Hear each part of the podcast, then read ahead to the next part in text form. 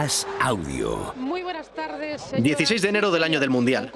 1982 será decisivo para España y esta mañana fría de enero, en el Palacio de Congresos y Exposiciones de Madrid, unos niños van a ser los protagonistas. El esperado sorteo para la fase final de la Copa del Mundo 1982. Estamos en el Palacio de Congresos y Exposiciones, frente al Santiago Bernabéu.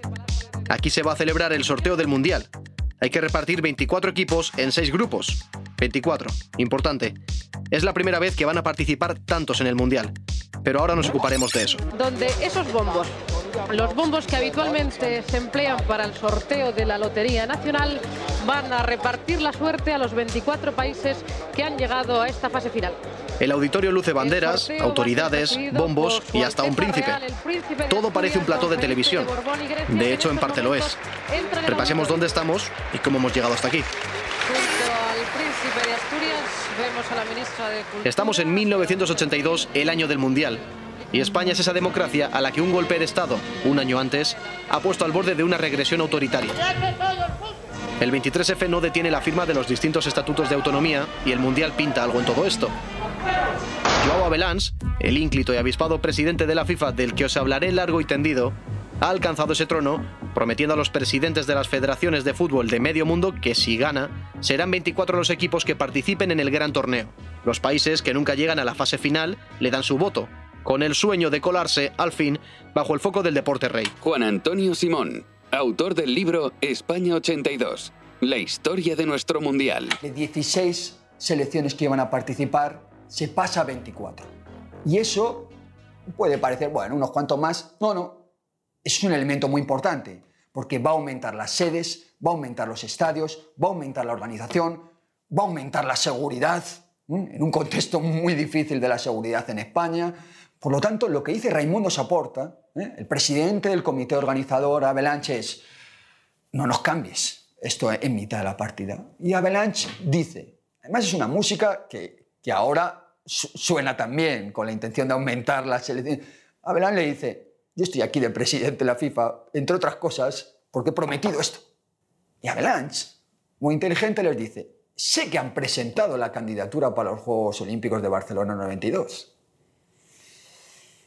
Si aceptan esto, moveré mis contactos para apoyar para apoyarles esa candidatura también de Barcelona 92. 17 estadios en 14 sedes, o lo que es lo mismo, el mundial con más sedes de la historia en un único país. Alfredo Relaño, presidente de honor del diario AS. Se afrontó un desafío que no se había afrontado nunca. Era bastante más sencillo uno de 16 que uno de 24, que además hay que darle... Y, había tanta gente llamándose a la parte que había que satisfacer a muchas ciudades y, dentro de esas ciudades a muchos estadios. O dentro, entonces hubo, hubo 14 ciudades, tres de ellas con dos estadios, Sevilla, Madrid y Barcelona. Con los recursos más que justos, el Mundial será el doble de grande, el doble de costoso. Todos quieren una parte del pastel, incluir su sede en la lista. Y esto tendrá graves consecuencias económicas en el fútbol de aquí. Joao Abelans es quien fuerza a España a cumplir con la promesa, a cambio de algo que creo no todos tenemos suficientemente presente. Y ese algo, según los historiadores deportivos, Abelans lo cumplió. A la ville de Barcelona, España. El apoyo de España a Abelans y Blatter a su proyecto de 24 selecciones tendrá una recompensa en la organización del Mundial, y años después, en el apoyo que Abelans y la FIFA darían a Juan Antonio Samaranch para que éste consiguiera ser presidente del Comité Olímpico Internacional. Barcelona ya es ciudad olímpica. En esta serie, el Mundial del 82 y los Juegos de Barcelona parecen condenados a conectarse. Pero antes de descubrir los tejemanejes de la política deportiva, de la diplomacia, volvamos al Palacio de Congresos de Madrid, a enero del 82. Miles de millones de espectadores a través de la televisión y de la radio escucharán los resultados del campeonato. Los niños acaban de volver del colegio. 500 millones de personas, según la cifra oficial, siguen la emisión de Radiotelevisión Española. Lo hacen desde Argentina, Kuwait, Reino Unido o Perú países clasificados para el Mundial de España. Bajo la presidencia de Joao Hay reyes y reyes, pero también padres y padres y niños y niños. Entre los que están haciendo pellas en el Palacio de Congresos, destaca uno que no tiene encargo. Bueno, el de asistir. Y con la asistencia de honor de Su Alteza Real, don Felipe de Borbón, príncipe de Asturias, comienza el primer gran acto de España 82. Tiene 13 años y se llama Felipe de Borbón. Es el príncipe de Asturias. Está en la platea y aunque no hará declaraciones, acapara todas las miradas. La suya se pierde nerviosa cuando advierte que algo raro está pasando.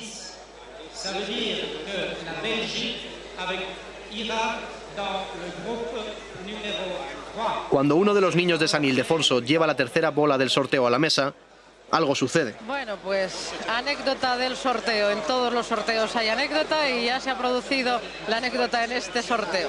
Un error. Los encargados de todo, los ilustres responsables, discuten. Según ha contado el señor Blatter, va a haber que sortear de nuevo algo no está claro. Nos parece un fallo bastante importante, puesto que Bélgica tiene el número 3, efectivamente, pero dice el señor Blatter que hay que ver a qué grupo corresponde. Se oyen silbidos en la sala mientras Blatter, a quien el Comité Ético de la FIFA acabaría inhabilitando unas décadas después, trata de explicar lo sucedido.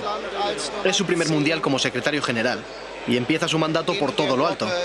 Este salto del grupo primero al grupo 3 es por la razón que les explicábamos anteriormente, para evitar que Perú y Chile se emparejen con los cabeza de serie sudamericanos. Los tres primeros equipos acaban en grupos distintos a los que se les había asignado.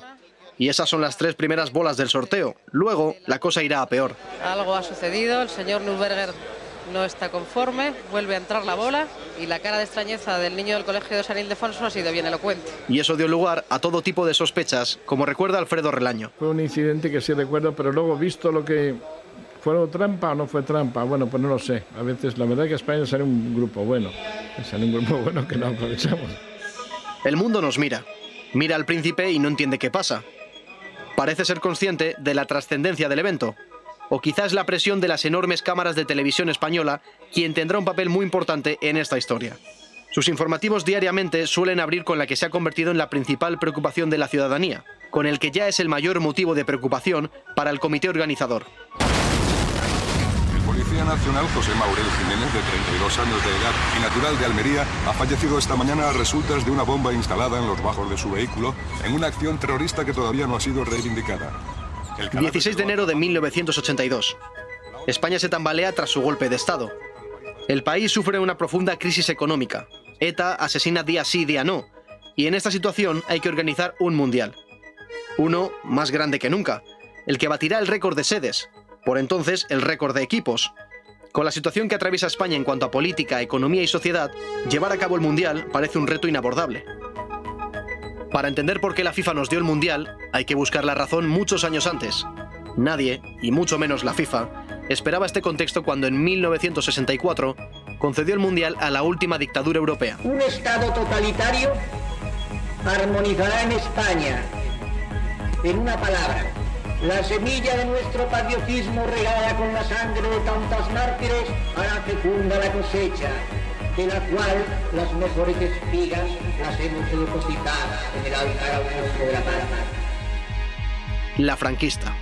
1982. Entonces no tenemos tiempo que perder, hay que perseguir a Truspa. El año del Mundial. Muchos temían que en efecto ETA fuera a atentar. Generaron mucho malestar, mucho odio. Se cargó sobre Alconada la especie de que, no, de que no era patriota. El famoso pirulí que veíamos por la M30 crecer y crecer. Ahora que se habla de Qatar. En el primer campeonato del mundo en el que van a intervenir 24 selecciones nacionales. Fue el Mundial del Calor. Estaba muy enamorada de Naranjito y lo veo ahora y digo, pero ¿y por qué le criticaban tanto? Y mediante un dispositivo que afortunadamente no ha fallado, ha hecho que de aquel salga volando una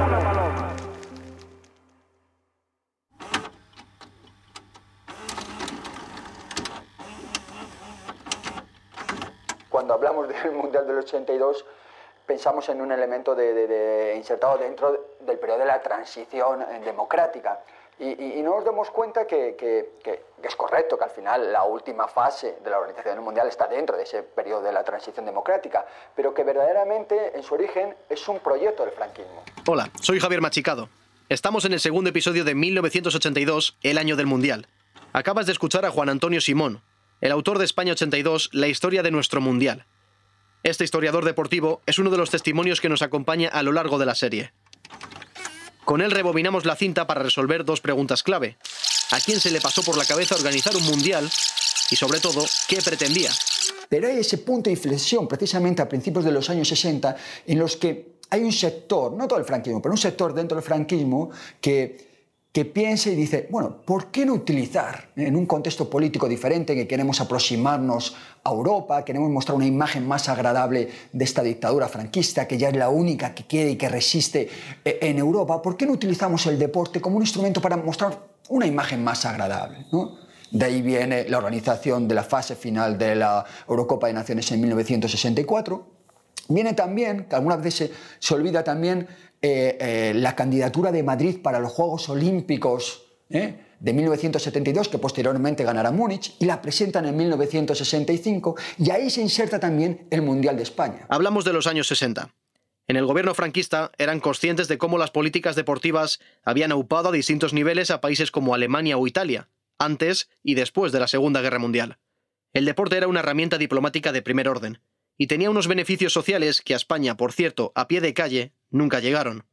Quizá porque la mirada de Franco sobre el deporte era la que era. Franco tiene otra idea del deporte, una idea que ha aprendido eh, como militar, pero que es muy diferente a esa idea de deporte moderno, de desarrollo, de transformación que tiene Mussolini y que se implementa en Italia en un primer lugar y posteriormente en Alemania. Lo que sí tenía claro el gobierno franquista era a quién copiar. Lo que está haciendo España es copiar el modelo eh, o el molde, podríamos decir, de la política deportiva de la Italia fascista, que obviamente luego se desarrolla exponencialmente en la Alemania nazi, copian y pegan el modelo. Me refiero, si uno ve la política deportiva del franquismo a nivel de instituciones, de nombres, de cómo está organizado, es muy similar a ese modelo del fascismo que había dado unos resultados, por otra parte, espectaculares. Sobre por qué aquí no marchan las políticas deportivas, Simón tiene una idea quizá tuvo algo que ver con el currículum de nuestros dirigentes deportivos. No se tienen a las personas adecuadas para llevar adelante una política deportiva ¿eh? moderna. Claro, hay que ver a las personas y las personas que, por ejemplo, están en la Delegación Nacional de Deportes al principio, el general Moscardó, son gente que eh, son militares ¿eh? y que han, han, tenido ese premio, podríamos decir, de ser el delegado nacional, la máxima autoridad en el deporte en España en ese periodo por su comportamiento en la guerra civil. Eso cambia con los renovadores del gobierno de Franco, unos pocos políticos, inevitablemente jóvenes, que se obsesionan con una idea, que España salga del rol asumido, de ser la última dictadura de Europa a través del deporte. Y si no es con la práctica deportiva, si tampoco llegan los éxitos, ¿qué tal organizando un mundial? Samaranch, un determinado sector dentro del gobierno de Franco, no, no todo el gobierno de Franco, hay un núcleo duro, me refiero, liderado por Carrero Blanco, que estará en contra de estas aperturas. Pero este sector en el que intenta, ¿eh? Ah, ¿por qué no aprovechamos? Como hemos visto en otros casos, me refiero, hemos visto en 1960 el éxito de Italia organizando esos Juegos Olímpicos ¿eh? y dejando atrás, pasando la página del fascismo. Hemos visto en 1964 a Tokio, cómo ha pasado la página ¿Por qué nosotros no podemos hacerlo? Un año después, al calor de las Olimpiadas de Tokio, la FIFA repartió juego para los próximos 20 años de mundiales. Dos se celebrarían en América, México 70 y Argentina 78, y dos en Europa, Alemania Occidental 74 y España 82. España entra en su época expansiva, desarrollismo y turismo. Lejos parece quedar la autarquía económica, aunque las libertades no se acercan, ni por asomo, a las del año 82. En ese contexto, una parte de renovadores en el gobierno se plantea la posibilidad de celebrar un mundial, aunque semejante hazaña no sea cualquier cosa. claro, España tiene que afrontar un desafío muy complicado en muchas áreas, tanto el área de seguridad, tanto el área económica, tanto el área, por ejemplo, de retransmisiones televisivas. Los aperturistas del franquismo tuvieron que enfrentarse a numerosos escollos internos. Uno de los más decisivos fue Carrero Blanco.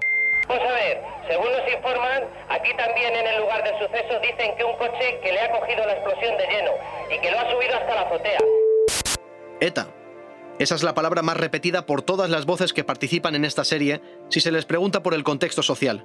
Sus años de plomo fueron el 78, el 79 y el 80, pero los siguientes, en ese macabro ranking de víctimas, son precisamente el 83 y el 82. Escuchamos a Juan Antonio Simón.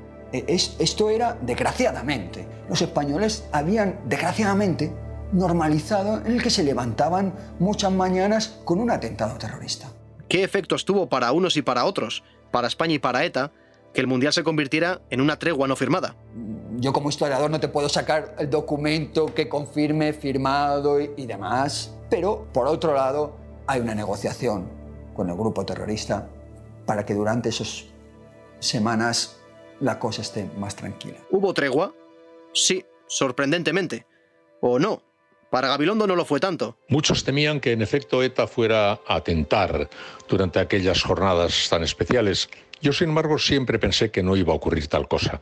ETA que medía los efectos propagandísticos de la acción de cada una de sus acciones terroristas, porque ese es el terrorismo, es un factor aterrorizante que tiene una voluntad, una vocación propagandística enorme, no podía arriesgarse a la mayor impopularidad que podría seguramente alcanzar nunca si eh, las barbaridades que siempre eran recibidas por el país con enorme rechazo se fueran a producir justamente en ese momento. El rechazo hubiera sido mayor. Creo que calcularon y llegaron al convencimiento de que hubiera sido una auténtica imprudencia desde sus puntos de vista estratégicos a una acción terrorista. Y bueno, fines de semana, cuando terminábamos a mejor el entrenamiento el viernes, nos íbamos el sábado y domingo para volver a mejor al mediodía el lunes al Saler. Y yo si me iba pues al Albacete, que es donde estaban mis padres, o, o a un pueblo que había en Guadalajara, que es donde vivía mi mujer, pues me, iba escoltado. Le pregunto a una de las estrellas de aquella selección, alguien a quien, según Relaño me cuenta, le seguían patrullas de la Guardia Civil por toda España mientras visitaba a su familia en distintas provincias. Él es José Antonio Camacho. Y, vivía escoltado. O sea, yo a lo mejor estábamos comiendo y, bueno, pues un policía al lado mío y en Albacete igual. Y... Escoltados en su vida, en su día a día, tal y como acabaron estándolo el resto de jugadores de todas las selecciones. No era un contexto agradable, pero probablemente era un contexto necesario. Había que hacer eso porque, porque volvemos otra vez más. España se estaba jugando mucho en esta partida del Mundial del 82. Entrenar rodeado de guardias civiles, armados con metralletas, esto afectó de alguna manera a nuestra selección. Pienso en ello a la vez que recuerdo que precisamente durante aquellos años de plomo de ETA, un equipo deslumbró en España. Un equipo que sería la cantera, la base de jugadores seleccionados para nuestro Mundial. Ahora el equipo de Nostierra la desesperada buscando el gol del empate. Alonso, centro Alonso, salta Satrústegui, despeje de puños del portero. Atención. Alonso, Satrústegui o el mismísimo Arconada. José María Pérez Peridis, caricaturista en el país. Hombre, qué duda cabe que eso te merma, porque tienes una parte del cerebro ocupada por la preocupación por la, ocupada por la preocupación que teníamos todos, los una tensión generaron mucho malestar, mucho odio. En aquellos años, esta realidad del conflicto vasco, este contexto de aproximarse a un mundial que presente a España ante el mundo, ¿cómo afectó a los jugadores? No anunciaron una tregua tampoco, que yo recuerde. No iban a tentar porque hubieran visto muy, muy impopular, pero afectó, afectó mucho a la selección. Aunque por aquel entonces no existía ni Twitter, ni Internet, ni los teléfonos móviles, la prensa deportiva sí existía y hacía su trabajo. Corrían ríos de tinta con habladurías sobre una supuesta mala relación entre jugadores. Por supuesto, como me cuenta Camacho, no era así. Y teníamos una relación buenísima, o sea, y, un ambiente buenísimo, o sea, jugamos a la selección europea también, y jugamos dos o tres dos jugadores Real Sociedad y yo en la selección europea, y en fin, que. Y siempre nos hemos llevado muy bien. Y luego Alconade y yo, por ejemplo, hemos estado cambiándonos la capitanía del equipo. Sobre Arconada, precisamente, el que se convertiría en héroe e icono de la selección en el subcampeonato de Europa obtenido dos años después, se creó una fijación. Una historia que hoy es anécdota, pero que todos recuerdan, y que evidencia cómo este ingrediente, ETA, la violencia y la tensión en España, los entrenamientos rodeados de metralletas y los escoltas conviviendo con jugadores, quizá tuvieron algo que ver en el clima mental del equipo. Julián García Candau, exdirector del diario AS. Se cargó sobre Arconada la especie de que no era patriota, vamos, porque llevaba unas medias blancas, no llevaba las medias, digamos, reglamentarias. Cosa absurda porque en el brazalete de capitán se llevaba la bandera española y, llevaba las medias blancas porque las llevaba con la Real Sociedad. Era una manía suya que, que llevaba medias blancas. En el próximo episodio el fútbol lo ocupará todo, parará el mundo y España jugará su mundial de aquella manera. Pero para que eso suceda, antes hay que resolver un pequeño asunto. Más bien, un gran asunto. El ticket, la factura, porque este, para la FIFA, como el de Argentina, era un proyecto a priori fácil. Era el Mundial en el contexto de una dictadura que se quería lucir. Un país que destinaría los recursos que fueran necesarios para mostrarse al mundo. Pero aquella idea de los años 60 hoy se había evaporado. No había dictador, España impulsaba sus primeras leyes democráticas. Y lo más preocupante, el mundo vivía una profunda recesión económica. Podríamos decir que, entre comillas, es mucho más sencillo organizar un mundial como el de Argentina en 1972 en un contexto de una dictadura, o lo que podía haber sido, me refiero, el Mundial de España dentro de un contexto de una dictadura, que hacerlo dentro de un sistema democrático. Me refiero, claro, a nivel de presupuesto es muy sencillo. Lo quitamos de aquí, lo ponemos allí y no tenemos que dar explicaciones a nadie. Y que eso obviamente influye en la organización y el desarrollo de esta competición. Y este país es también lo que coloquialmente llamaríamos un pañuelo. Un valle de lágrimas en lo económico que solo apaciguan las ansias de europeización y libertad, el sueño democrático con medio siglo de retraso. Pero todo esto, terrorismo, regresiones militares y aperturas democráticas, está comprometido por un problema que todo lo puede. Una crisis galopante. España vive en esa crisis económica la necesidad de organizar un mundial y, realmente tienen que hacer mm, milagros para, para, poder sacar adelante toda esa planificación obligatoria, me refiero. Es necesario retransmitir veintitantos partidos por televisión en una infraestructura televisiva en el que a mala pena llegamos a un canal de televisión por toda España. Eh, pero hay que sacar 17.000 millones de pesetas y aumentar o triplicar el presupuesto de televisión española para conseguir esa reforma. Sí, al final se consigue tener una red de televisión a nivel europeo y probablemente gracias al Mundial se consigue eso pero sacando dinero prácticamente de donde no se tiene. Pero en el último corte que acabamos de escuchar, Simón dice algo que llama mi atención. En otro contexto, la pregunta es, en otro contexto que no fuera el Mundial del 82, ¿un gobierno de España hubiera sacado el dinero que tuvo que sacar para reformar la red de televisión española? Yo, yo creo que no. Necesitábamos una radiotelevisión capaz de estar a una altura a la que no estaba, tecnológicamente y hasta conceptualmente, implicaba dinero y un cambio de paradigma al que los aires de cambio le van a sentar bien. Señoras y señores espectadores de Televisión Española, muy buenas tardes. Les saludamos cordialmente desde el estadio del Fútbol Club Barcelona en el momento de iniciar esta transmisión de la ceremonia inaugural del Mundial FIFA España 1982. Para hablar de radiotelevisión española en los 80, de deporte y de España, me reúno con una referente para cualquiera como yo. Recuerdo también las noticias. Paloma del Río. De la creación del nuevo centro de televisión, del famoso Pirulí que veíamos por la M30 crecer y crecer y crecer. decías, ¿hasta cuándo va a subir esto? No? Se avecinan nubarrones económicos con el Mundial del 82 en España. Se atisba que alguien va a endeudarse profundamente para que esto salga adelante. Quizá el Estado o quizá los clubes, porque las instituciones ofrecen créditos muy blandos para remodelar sus estadios. Todo el mundo quiere un videomarcador, mejorar sus accesos, acabar con las gradas de pie, pero hay muchos retos acumulados. Infraestructuras o, cómo no, una televisión capaz de transmitir al mundo el mundial con más equipos hasta la fecha. El Pirulí parecía acumular esa imagen del progreso. Al estilo de Toronto, Tokio o Berlín, Madrid pasaba a contar en su skyline con una gigantesca torre de telecomunicaciones. Un edificio que cambió la relación de los españoles con la tele y del mundo con España. 232 metros construidos en 12 meses y que costaron 350 de los apabullantes 17.000 millones que tuvo Radio Televisión Española para modernizarse por y para el Mundial. De todas maneras, claro, yo ahora veo cómo se hacen las cosas, cómo se hacen los rótulos y pienso, digo, madre mía, cómo se hacía entonces, pero esto que es las cámaras, veo imágenes del Mundial y veo un grano, de, o sea, no ves una imagen nítida, claro, ah, la tecnología ha avanzado tanto. Además de transformarse la televisión y los medios, el Mundial supuso un catalizador de grandes obras. Camacho lo recuerda así. Siempre que se celebra un, un evento de estas características es bueno para todo el país. Todos los campos, todos los campos de entrenamiento, todos los accesos. España se pone a punto sin muchos recursos, en un contexto inédito. Ya no hay un solo gobierno. Ni siquiera hay 17 gobiernos. Además de las históricas diputaciones provinciales, aquí los alcaldes, más que alcaldesas, tratan de apropiarse su trocito de mundial. Y claro, en esta tarta ¿eh? Tan golosa del Mundial de España, todo el mundo quiere apuntarse una medalla, en el sentido de que gracias a mi gestión ¿eh? se ha conseguido esta sede, se ha conseguido la reforma de- del aeropuerto, se ha conseguido la reforma...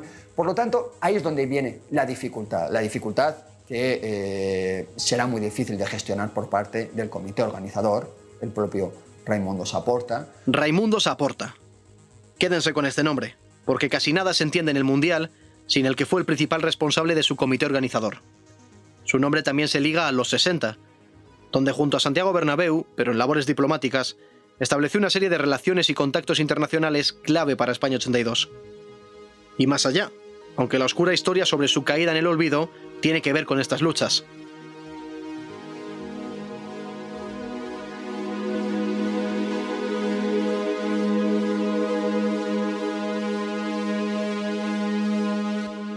Barcelona, Madrid y Sevilla con dos estadios. Con uno estarían Coruña y Vigo, Oviedo y Gijón, Bilbao y Valladolid, Valencia y Zaragoza, Alicante y Elche, que en su sede, el Martínez Valero, construirá una grada donde podría ubicarse una cuarta parte de su población. Julián García Candau. Hubo un gran problema, un gran problema político, que se resolvió de una manera tan salomónica como que hubo sedes casi en, en más de media España. Es decir, en lugar de de las cuatro o seis sedes normales en un mundial, aquí hubo sedes en, el País Vasco II, en Zaragoza, en Valencia, en Barcelona, en Sevilla. Bueno, todo el mundo tuvo su cacho de mundial. Y se vende, la, desde mi punto de vista, una imagen excesiva de que, pero esto nos va a traer turistas, vamos a vender muchas camisetas, esto va a ser fantástico para todos. Y al final es, es, es un sueño que, que, tiene, que tiene los días contados, me refiero. En el momento que termina ese mundial, el que vende las camisetas se da cuenta que no se ha hecho millonario, el que tiene el hotel se da cuenta que tampoco se ha hecho millonario, que probablemente ha podido ir bien, pero que esto no ha cambiado la situación económica del país. El sueño de la bonanza económica pende de un hilo que cose un balón. Si España logra llegar a la final, quién sabe si ganar el título por primera vez, puede que el esfuerzo haya merecido la pena. Se ha empezado a asumir la idea de que el Mundial nos saldrá caro. A unos años de su celebración, cuando empezamos a planificar, tuvimos que asumir un salto gigantesco, pasar de 16 a 24 equipos. Lo que sí que hubiera sido mucho peor era llegar a la FIFA y haber dicho, nosotros no bajamos del tren del, del Mundial. Nosotros aceptamos que no tenemos la capacidad en este momento para responder a un desafío de organizar el Mundial de Fútbol. Eso sí que hubiera sido una imagen bastante negativa del país, ¿no? No nos bajamos del tren y asumimos la oportunidad de exhibirnos ante el mundo modernizamos una radiotelevisión atrasada respecto del contexto europeo, algo a lo que dedicaremos tiempo más adelante en la serie, a hablar de todo lo que sí nos legó España 82. Pero también nos pusimos manos a la obra en una costosa remodelación de los estadios que asumieron los clubes para la mayor de sus desgracias económicas. De eso también daremos cuenta en un episodio que dedicaremos a la cara B, a lo menos contado, las estafas y la ruina que también heredamos del Mundial de Naranjito.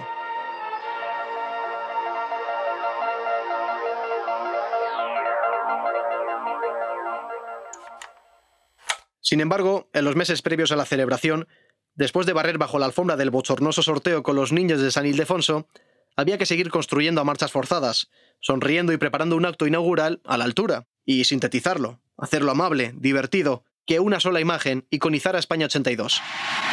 Hola, soy Naranjito, el caramelo de los mundiales. Me encanta el fútbol porque es un deporte lleno de sabor como yo. Ya sabes, busca el sabor del buen fútbol en el buen sabor de Naranjito. ¡Gol! Naranjito, un gol con sabor a naranja. El logotipo fue una, habiendo los diseñadores que había en aquel momento, un naranjito. No me, no me. Teníamos unos grafistas extraordinarios. A Peridis y a muchos otros, Naranjito no les gustó. Esta mascota, este símbolo, este personaje, no sé muy bien cómo llamarlo, lo habían creado María Dolores Alto y José María Martín Pacheco. Ellos enviaron su naranjito a un concurso público de diseño. Lo ganaron y con él un par de cosas más. Primero un millón de pesetas. Más tarde, la explotación de lo creado sin ningún retorno. Porque Naranjito fueron caramelos, una serie de televisión, incontables camisetas, juguetes y elementos promocionales. El Mundial de España fue el único con 14 sedes, pero también el único en contar con una fruta como mascota. La naranja y España, porque exhibirse ante el mundo para algunos parecía la ocasión perfecta de afirmar todos los tópicos. El símbolo de Naranjito resume muy bien lo que aquello significó y lo que visto desde hoy significa. Y nos pareció la España gañí. Naranjito como mascota, eso había cantado. Ahí se ve esa ingenuidad un poco cochambrosa que marcó casi todo en aquel Mundial del 82. Se hizo porque España iba a jugar en Valencia y para que el público de, de Valencia estuviera más... A mí me parecía la, eso, una naranja y que le faltaba el torero y, y- y ya está, o sea, la, la- y, la, y la bailadora esta de, de flamenco encima de la televisión. la construcción de estadios a toda velocidad, pero con esa eh, actitud de bienvenido Mr. Marshall, de la ilusión completamente candorosa de los efectos que se iban a producir en cada una de las ciudades. A mí me resultó, a mucha gente nos resultó muy barato. Me pareció dije, bueno, pues mira, pues será, yo qué sé, me parece tan elemental, tan básico, tan naif que dices, Era, en fin, de una inocencia que vistas las cosas desde hoy, pues nos resulta enternecedor. al final hasta que te conmueve, ¿no? Viéndolo con el paso del tiempo, en ese momento dices, madre mía. Con la periodista deportiva del país, Eleonora Giovio, podremos hablar largo y tendido de una Italia que ya sé que ganó con Dino Zoff, Paolo Rossi y compañía contra todo pronóstico. Contra pronóstico, la gente que era más joven en los 80 sí guarda un grato recuerdo de Naranjito.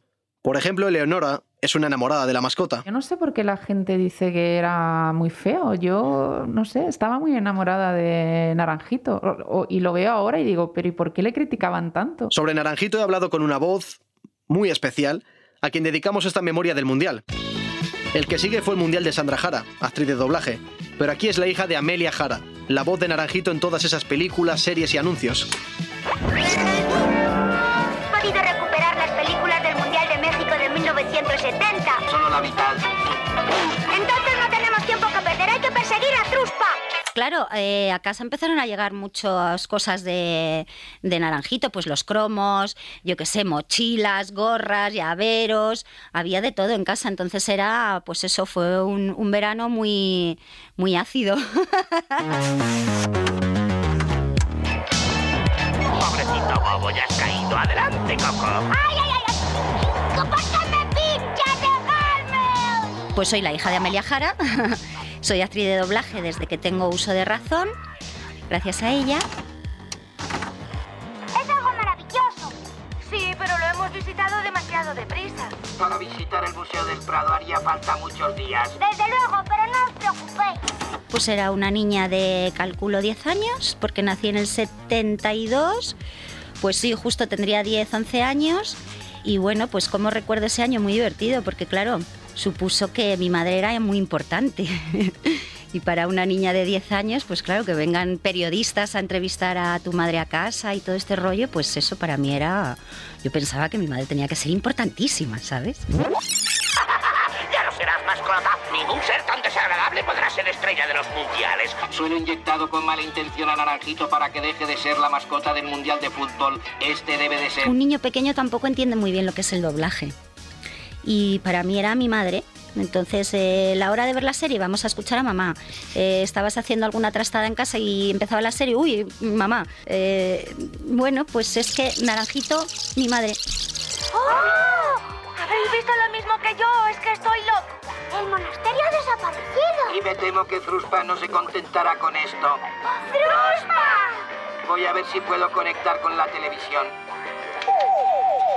Yo creo que mi madre captó muy bien la idea que tenían, ¿no? De mi madre siempre ha hecho bien, eh, siempre les ha sabido dar a los niños pequeños un toque así un poco granuja y simpático. Todo está listo, las sedes dispuestas, los equipos clasificados, creo que no falta nada.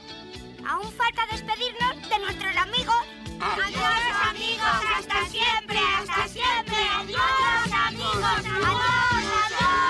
Los seis meses que separan el bochornoso sorteo del Mundial de su gala inaugural son frenéticos.